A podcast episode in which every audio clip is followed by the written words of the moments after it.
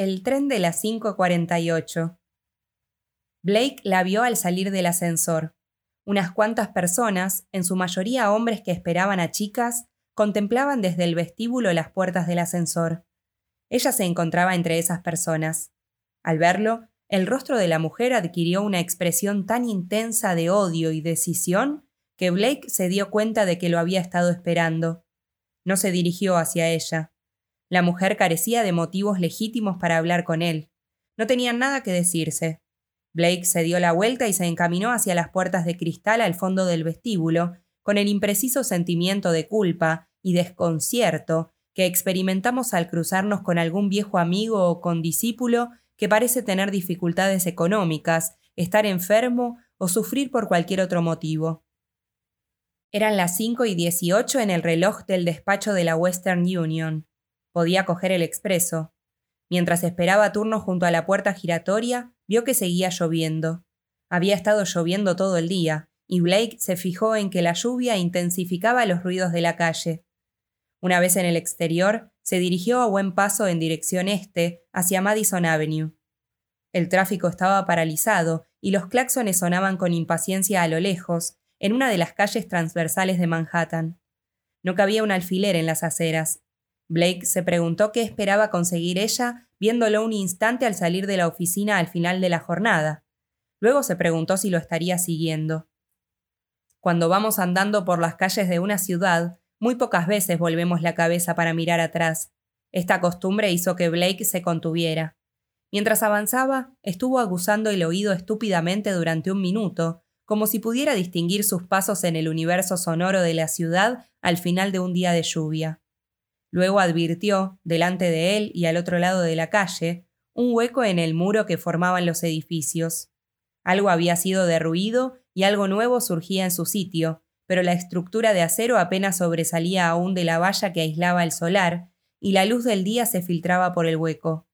Blake se detuvo enfrente a ver un escaparate. Se trataba del establecimiento de un decorador o de un sitio donde se celebraban subastas.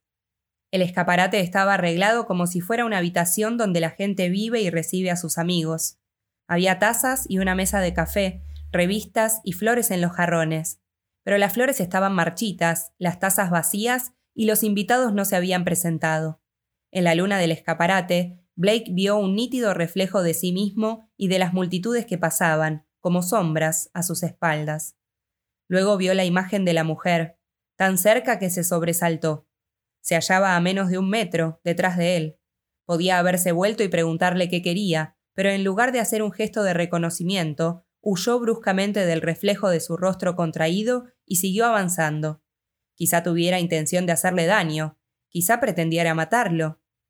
La precipitación con que se puso en movimiento al ver el reflejo del otro rostro hizo que el agua acumulada en el ala del sombrero le cayera en parte por la espalda, entre el cogote y el cuello de la camisa. La sensación fue tan desagradable como el sudor del miedo.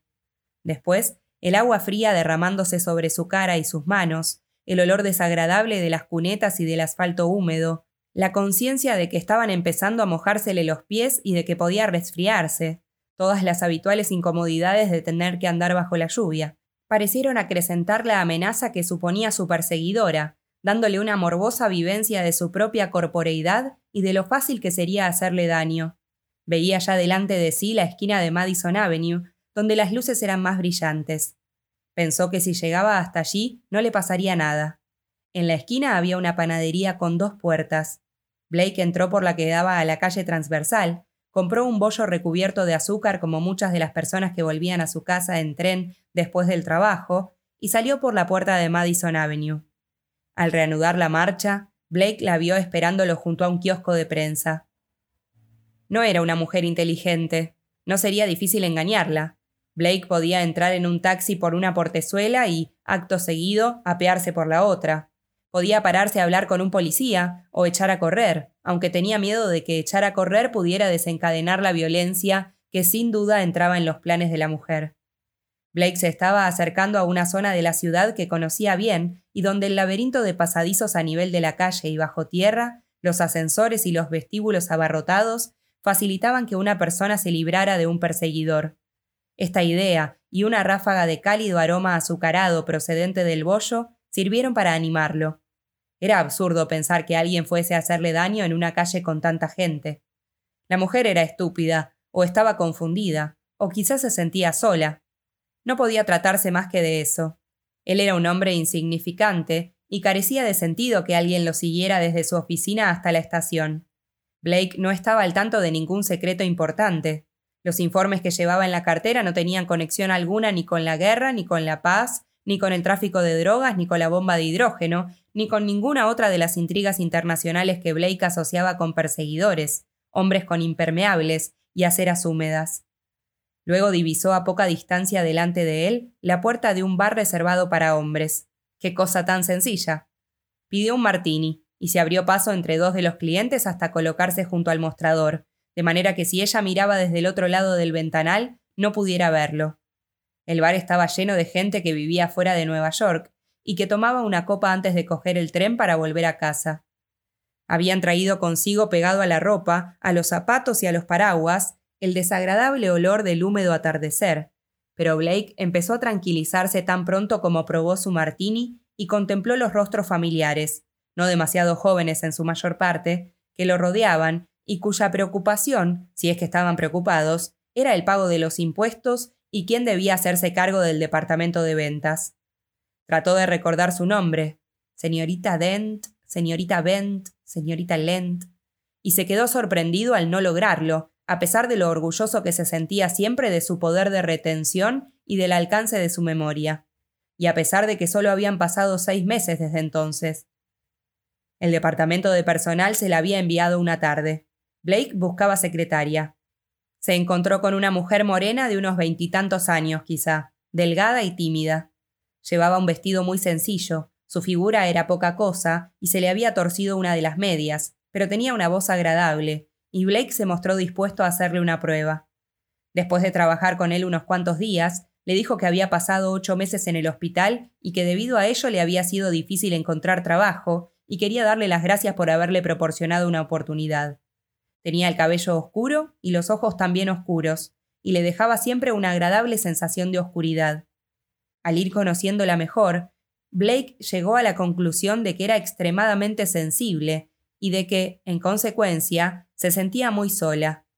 En una ocasión, cuando ella le hablaba de la idea que se hacía de la vida de Blake, muchas amistades, dinero y una familia numerosa y estrechamente unida, le pareció reconocer un peculiar sentimiento de privación. Aquella mujer daba la impresión de imaginarse las vidas del resto de los mortales como mucho más extraordinarias de lo que realmente eran. Una vez le puso una rosa sobre el escritorio y él la tiró a la papelera. No me gustan las rosas, le dijo. Había demostrado ser competente, puntual y buena mecanógrafa, y Blake solo encontró una objeción que hacerle, su letra. Le resultaba imposible asociar la fealdad de su letra con su apariencia personal. Hubiera esperado de ella una caligrafía inclinada hacia la izquierda y de rasgos redondos, y había huellas intermitentes de todo esto en sus escritos, pero estaban mezcladas con torpes letras en caracteres de imprenta. Su caligrafía le produjo la sensación de que había sido víctima de algún conflicto interior emocional que rompía, con su violencia, la continuidad de las líneas que era capaz de escribir sobre una hoja de papel. Cuando llevaba tres semanas trabajando para él, no más, un día se quedaron hasta tarde, y él se ofreció a invitarla a una copa cuando terminaron el trabajo. Si realmente quiere tomar una copa, dijo ella, tengo un poco de whisky en mi apartamento. Vivía en una habitación que a Blake le pareció semejante a un armario. Había maletas y sombrereras apiladas en un rincón, y aunque en el cuarto apenas parecía haber sitio suficiente para la cama, el tocador y la silla en la que él se sentó, aún había un piano vertical contra una pared con un libro de sonatas de Beethoven en el atril. Ella le ofreció una copa y dijo que iba a ponerse algo más cómodo. Él la instó a que lo hiciera. Después de todo, era a eso a lo que había ido allí de tener escrúpulos hubieran sido puramente prácticos. Su desconfianza, su sentimiento de privación, prometían evitarle cualquier posible consecuencia. La mayor parte de las muchas mujeres que Blake había conocido las había elegido por su falta de amor propio. Cuando él se vistió de nuevo, una hora después aproximadamente, ella estaba llorando. Pero Blake se sentía demasiado satisfecho, cómodo y somnoliento para preocuparse mucho por sus lágrimas. Mientras se ponía la ropa, vio sobre el tocador una nota para la mujer de la limpieza. La única luz proseguía del cuarto de baño, la puerta estaba entreabierta, y en aquella semioscuridad las letras extrañamente garabateadas le parecieron de nuevo poco apropiadas para ella, fruto, sin duda, de la mano de otra mujer mucho más vulgar. Al día siguiente, Blake optó por lo que consideró la única solución razonable. Cuando ella salió a almorzar, telefonió al departamento de personal y les dijo que la despidieran. Él, por su parte, no regresó a la oficina después de comer. Pocos días más tarde, la mujer intentó verlo, Blake le dijo a la recepcionista que no la dejara pasar, y ya no había vuelto a saber nada de ella hasta aquella tarde. Blake se bebió un segundo martini y vio por el reloj de pared que había perdido el expreso. Cogería el tren de cercanías de las 5.48. Cuando salió del bar, aún había luz en el cielo y seguía lloviendo. Miró cuidadosamente a un lado y otro de la calle y vio que aquella pobre mujer se había marchado. Una o dos veces, camino de la estación, Miró por encima del hombro, pero parecía estar definitivamente a salvo. De todas formas, seguía sin recuperarse por completo, tuvo que reconocérselo a sí mismo, porque había dejado el bollo recubierto de azúcar en el bar, y él no era una persona que olvidara cosas habitualmente. Aquel descuido lo apenó. Compró un periódico. El tren de cercanías estaba lleno solo a medias cuando subió él. Encontró un asiento del lado del río y se quitó el impermeable. Blake era un hombre esbelto, de cabello castaño, sin nada de especial en ningún sentido, a no ser que uno pudiera adivinar por su palidez y sus ojos grises que tenía unos gustos muy desagradables. Se vestía igual que el resto de nosotros, como si admitiera la existencia de reglas muy estrictas sobre la manera correcta de hacerlo. Su gabardina tenía el pálido color amarillento de los hongos. Su sombrero era marrón oscuro, el traje también. Con la excepción de los pocos hilos brillantes de la corbata, su ropa se caracterizaba por una escrupulosa falta de color que daba la impresión de tener un carácter protector. Miró a su alrededor en el vagón en busca de vecinos. A varios asientos por delante y a su derecha se encontraba la señora Compton. Enseguida le sonrió, pero su sonrisa era fugaz. Moría muy deprisa y de una manera horrible. El señor Watkins estaba frente a Blake.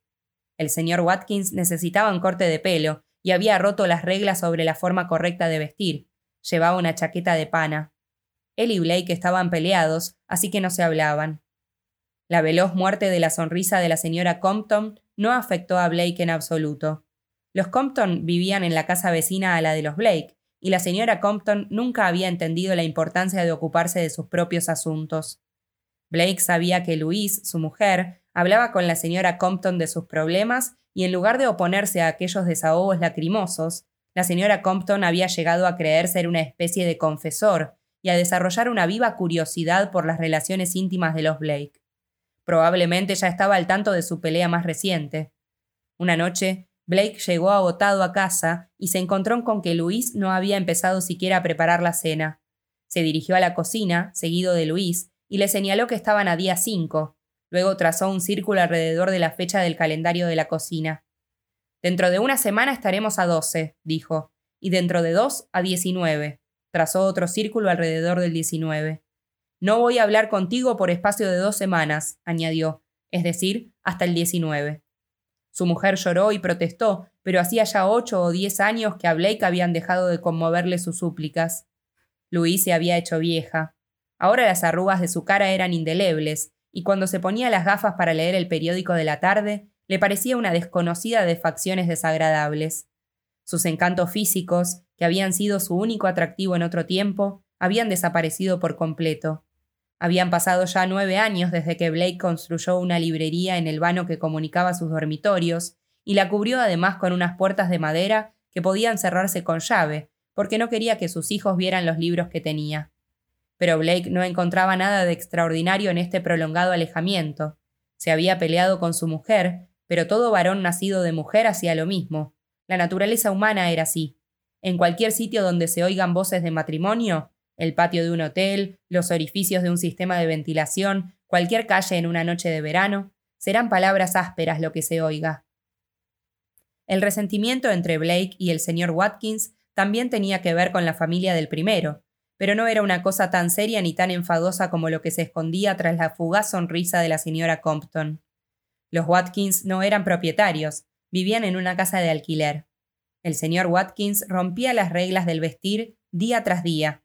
Una vez apareció en el tren de las 8.14 con un par de sandalias, y se ganaba la vida trabajando como comercial. El hijo mayor de Blake, Charlie, de 14 años, había hecho amistad con el chico de los Watkins. Durante una temporada pasó mucho tiempo en la descuidada casa donde vivían los Watkins. Esa amistad tuvo un efecto negativo sobre sus modales y sobre su pulcritud. Luego empezó a comer a veces con los Watkins y a quedarse a dormir los sábados por la noche. Pero cuando trasladó la mayoría de sus objetos personales a la otra casa y empezó a pasar allí más de la mitad de las noches, Blake se vio obligado a intervenir. No habló con Charlie, sino con el señor Watkins, y tuvo que decir, inevitablemente, cierto número de cosas que debieron de sonar como una crítica. El pelo largo y sucio del señor Watkins y su chaqueta de pana confirmaban que Blake había estado en lo cierto. Pero ni la sonrisa moribunda de la señora Compton ni el pelo sucio del señor Watkins lograron aguar el placer experimentado por Blake al instalarse en su incómodo asiento de tren de las 5.48, muy por debajo del nivel de la calle. El vagón era viejo y tenía un curioso olor a refugio antiaéreo en el que familias enteras hubieran pasado la noche. La luz que se derramaba desde el techo sobre las cabezas y los hombros de los pasajeros era muy débil. La mugre del cristal de la ventanilla conservaba churretes producidos por la lluvia en algún viaje anterior, y nubes malolientes de humo de pipa y cigarrillos habían empezado a alzarse detrás de cada periódico. Pero esa escena significaba para Blake encontrarse ya en una senda segura, y después de su roce con el peligro, incluso la señora Compton y el señor Watkins despertaban en él ciertos sentimientos de cordialidad. El tren salió del túnel subterráneo a la débil luz exterior, y los barrios pobres y la ciudad en general hicieron que Blake se acordara vagamente de la mujer que lo había seguido. Para evitar pensar en ello o sentir remordimientos, concentró su atención en el periódico de la noche. Por el rabillo del ojo veía el paisaje, eminentemente industrial, y a aquella hora del día lleno de tristeza. Había cobertizos para maquinaria y almacenes, y por encima de ellos, Blake vio una abertura entre las nubes, un poco de luz amarilla. Señor Blake, dijo alguien. Levantó la vista. Era ella. Estaba de pie, con una mano en el respaldo del asiento para que el balanceo del vagón no le hiciera perder el equilibrio. En aquel momento se acordó de su nombre. ¿Qué tal, señorita Dent? ¿Le importa que me siente aquí? Supongo que no. Gracias. Es usted muy amable. Siento molestarlo de esta manera. No quisiera. Blake se había asustado al alzar los ojos y verla, pero su voz tímida lo tranquilizó enseguida. Movió las posaderas, ese inútil gesto reflejo de hospitalidad, y la mujer se sentó y suspiró a continuación. Blake percibió el olor de su ropa húmeda. Llevaba un informe sombrero negro con un adorno barato cosido encima. El abrigo era de tela fina, según pudo advertir, y la mujer llevaba, además, guantes y un bolso de grandes dimensiones. ¿Vive usted ahora en este distrito, señorita Dent? No. La mujer abrió el bolso para buscar un pañuelo. Había empezado a llorar. Él miró alrededor para ver si alguno de los pasajeros del vagón contemplaba la escena, pero nadie se preocupaba de ellos. Blake se había sentado junto a millares de pasajeros en el tren de la tarde. Se había fijado en su propia ropa y en los agujeros de sus guantes, y si se dormían y murmuraban en sueños, se preguntaba qué problemas tendrían. Los había clasificado brevemente a casi todos antes de hundir la nariz en el periódico. Le habían parecido ricos o pobres, brillantes o aburridos, vecinos o completos desconocidos, pero ni uno solo entre ellos se había echado nunca a llorar. Cuando la señorita Dent abrió el bolso, él se acordó de su perfume. Se le quedó pegado a la piel la noche que fue a su apartamento a tomar una copa. He estado muy enferma, dijo ella. Esta es la primera vez que me levanto de la cama después de dos semanas. He estado terriblemente enferma. Siento que haya estado usted enferma, señorita Dent, dijo con voz lo suficientemente alta para que el señor Watkins y la señora Compton lo oyeran. ¿Dónde trabaja usted ahora? ¿Cómo? ¿Dónde trabaja usted ahora? No me haga reír, dijo ella con voz suave. No la entiendo. Usted envenenó sus cerebros. Blake enderezó el cuello y alzó los hombros. Aquellos forzados movimientos expresaban un breve e imposible anhelo de encontrarse en otro sitio, la señorita Dent quería causarle dificultades. Respiró hondo, contempló con profundo sentimiento el vagón medio vacío y mal iluminado, para confirmar su sentido de la realidad, de un mundo en el que no había demasiados problemas insolubles después de todo. Era consciente de la trabajosa respiración de la señorita Dent y del olor de su abrigo empapado por la lluvia. El tren se detuvo. Una monja y un hombre vestido con un mono se apearon. Al reanudarse la marcha, Blake se puso el sombrero y extendió el brazo para coger el impermeable. ¿A dónde va usted? preguntó ella. Al vagón de al lado. Oh, no, le dijo. No, no, no, no, no. Acercó su blanco rostro tanto a su oído que él podía sentir su cálido aliento en su mejilla. No lo haga, susurró. No intente escapar. Tengo una pistola y tendré que matarlo. Y no quiero hacerlo. Lo único que quiero es hablar con usted. No se mueva o lo mataré. No lo haga, no lo haga. Blake se recostó bruscamente en el asiento. Aunque hubiese querido levantarse y gritar pidiendo auxilio, no hubiera sido capaz de hacerlo. La lengua se le había hinchado, alcanzando el doble de su tamaño normal, y cuando trató de moverla, se le quedó horriblemente pegada al paladar. Las piernas se negaron a sostenerlo. Todo lo que se le ocurría hacer era esperar a que su corazón dejara de latir histéricamente, para poder juzgar la gravedad del peligro que corría. La señorita Dent estaba sentada un poco de lado, y en el bolso llevaba la pistola, apuntándolo al vientre. Ahora ya me entiende usted, ¿no es cierto? dijo ella. Se da cuenta de que hablo en serio, ¿verdad? Blake trató de decir algo, pero tampoco esta vez pudo hacerlo. Asintió con la cabeza. De manera que nos estaremos quietos durante un rato, añadió ella. Me he puesto tan nerviosa que se me han mezclado las ideas.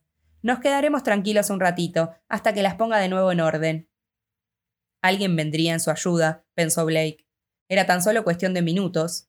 Alguien, al fijarse en la expresión de su rostro o en la peculiar postura de la señorita Dent, se detendría e intervendría, y todo habría terminado.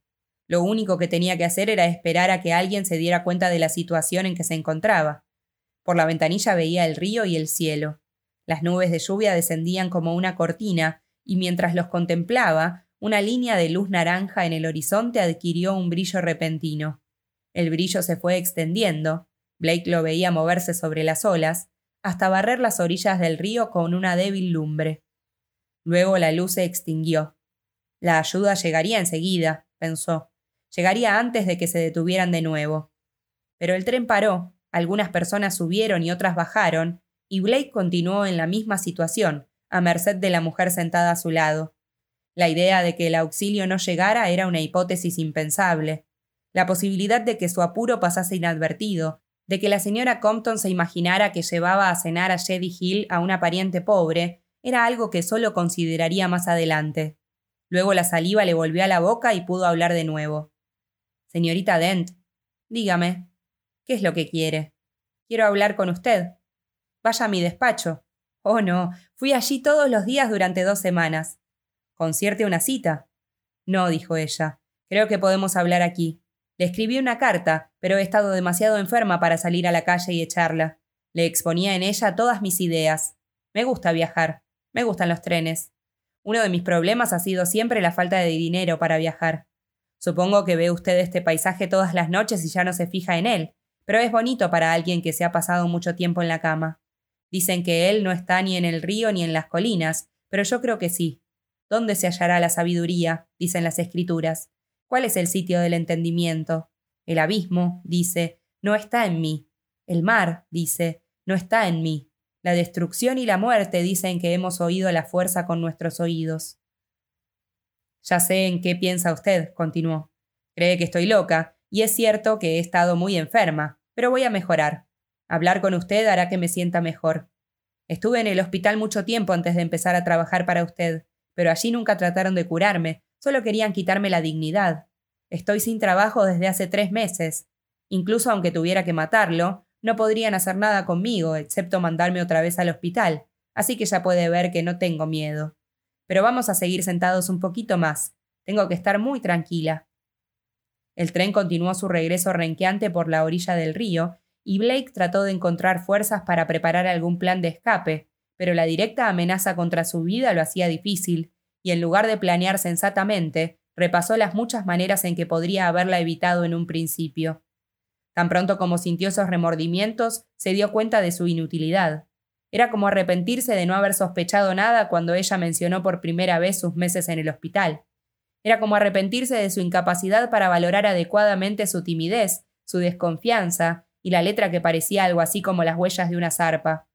No había manera de rectificar sus equivocaciones, y Blake sintió, quizá por primera vez en su vida de adulto, toda la fuerza del arrepentimiento. Por la ventanilla vio a unos hombres pescando en el río casi en sombras, y luego un desvencijado club flotante que parecía ser el resultado de clavar unos con otros los trozos de madera que el agua depositaba sobre la orilla. El señor Watkins se había dormido y estaba roncando. La señora Compton leía el periódico. El tren chirrió, disminuyó la velocidad y se detuvo, achacoso, en otra estación. Blake veía el andén del lado opuesto, donde unos cuantos pasajeros esperaban para ir a Nueva York. Había un obrero con una fiambrera, una mujer endomingada y otra con una maleta. Los tres se mantenían apartados entre sí. En la pared detrás de ellos habían pegado varios anuncios. Una pareja brindando con vino, tacones de goma de la marca Catspaw y una hawaiana bailando una danza típica. Su pretendido ambiente de optimismo no parecía llegar más allá de los charcos de agua sobre el andén, daba toda la impresión de morir allí mismo. El andén y las personas que lo ocupaban creaban una sensación de soledad. Al salir de la estación, el tren atravesó un suburbio escasamente iluminado para internarse luego en la oscuridad del campo y del río. Quiero que lea mi carta antes de que lleguemos a Jedi Hill, dijo ella. Está sobre el asiento. Cójala. Se la hubiera mandado por correo, pero he estado demasiado enferma para salir. He pasado dos semanas en la cama. Hace tres meses que estoy sin trabajo. No he hablado con nadie a excepción de mi patrona. Haga el favor de leer la carta. Blake la cogió del asiento donde ella la había dejado. El contacto con el papel de mala calidad le resultó desagradable y le produjo una sensación de suciedad. La hoja estaba doblada dos veces. Querido esposo, había escrito la señorita Dent con aquella letra suya absurda y delirante. Dicen que el amor humano lleva al divino, pero ¿es eso cierto? Sueño contigo todas las noches. Mis deseos son intensísimos. Siempre he tenido el don de los sueños. El martes soñé con un volcán que arrojaba sangre. Cuando estaba en el hospital decían que querían curarme, pero solo deseaban quitarme la dignidad. Solo querían que soñara con labores de costura y de cestería, pero yo no me dejé arrebatar el don de los sueños. Soy clarividente, sé cuándo va a sonar el teléfono. Nunca he tenido un verdadero amigo en toda mi vida. El tren se detuvo. Otro andén, otro anuncio con la pareja brindando, el tacón de goma, la bailarina hawaiana. De repente la señorita Dent acercó otra vez su rostro al de Blake y le susurró al oído. Sé lo que está pensando, lo leo en su cara. Cree que podrá librarse de mí en Jedi Hill, ¿no es cierto? Pero hace semanas que lo vengo planeando. No tenía otra cosa en qué pensar. No le haré daño si me deja hablar. He estado pensando en demonios. Me refiero a que si hay demonios en el mundo, personas que representen el mal, ¿es obligación nuestra exterminarlos?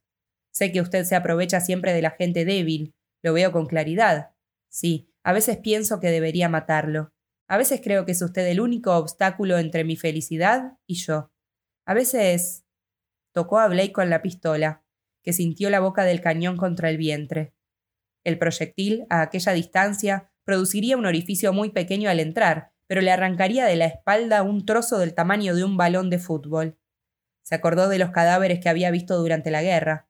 El recuerdo le vino de golpe. Entrañas, ojos, huesos destrozados, excrementos y otras porquerías. Lo único que he deseado en la vida ha sido un poco de amor, prosiguió ella, disminuyendo la presión de la pistola. El señor Watkins seguía durmiendo. La señora Compton permanecía tranquilamente sentada, con las manos cruzadas sobre el regazo. El vagón se mecía suavemente, y los abrigos y los impermeables de color amarillento que colgaban entre las ventanillas se balanceaban un poco con el movimiento del tren. El codo de Blake descansaba sobre el antepecho de la ventanilla, y su zapato izquierdo pisaba la reja protectora que cubría la tubería del vapor. El vagón olía como una aula miserable, los pasajeros parecían dormidos y aislados unos de otros, y Blake tuvo la impresión de que quizá no se librara nunca de la mezcla del olor de la calefacción y de la ropa húmeda, y de las luces demasiado débiles. Trató de llamar en su ayuda a las deliberadas mentiras con las que a veces se infundía ánimos, pero no le quedaban energías ni para confiar en engañarse. El revisor asomó la cabeza por la puerta y anunció La próxima, Jedi Hill. Ahora, dijo ella, va usted a salir delante de mí. El señor Watkins se despertó de repente, se puso el sombrero y el abrigo y sonrió a la señora Compton, que reunía sus paquetes con una serie de gestos maternales. Ambos se dirigieron hacia la salida. Blake se reunió con ellos, pero no le dirigieron la palabra ni parecieron fijarse en la mujer a su espalda. El revisor abrió la puerta y en la plataforma del vagón vecino, Blake vio a unos cuantos vecinos más que habían perdido el expreso y que esperaban paciente y cansadamente, bajo la luz mortecina, a que terminara su viaje. Alzó la cabeza para ver a través de la puerta abierta la mansión vacía, situada en las afueras del pueblo, con el cartel de Prohibida la entrada, clavado en el tronco de un árbol, y a continuación los depósitos de petróleo. Los estribos de cemento del puente pasaron tan cerca de la puerta abierta que Blake podría haberlos tocado. Luego vio la primera de las farolas del andén donde paraban los trenes con dirección norte, el cartel de Shady Hill en negro y oro, y la pequeña parcela de césped y el arriate de flores mantenidos por la Asociación para las Mejoras Urbanísticas, y después la parada de taxis y un extremo de la vieja estación pasada de moda. Llovía de nuevo, y con mucha fuerza. Blake oyó el ruido del agua y vio las luces reflejadas en los charcos y sobre el asfalto reluciente, y el sonido indolente de salpicaduras y goteos fue creando en su mente una idea de protección tan alegre y extraña que parecía pertenecer a una época de su vida que ya no era capaz de recordar. Bajó del tren con la señorita Dent a su espalda. Aproximadamente una docena de coches esperaban junto a la estación con el motor en marcha. Unas pocas personas se apearon de cada uno de los otros vagones. Blake reconocía a la mayoría, pero ninguno se ofreció a llevarlo a casa. Caminaban separados o en parejas, decididos a librarse de la lluvia bajo la protección del andén cubierto, donde oirían los claxones de los coches que los reclamaban.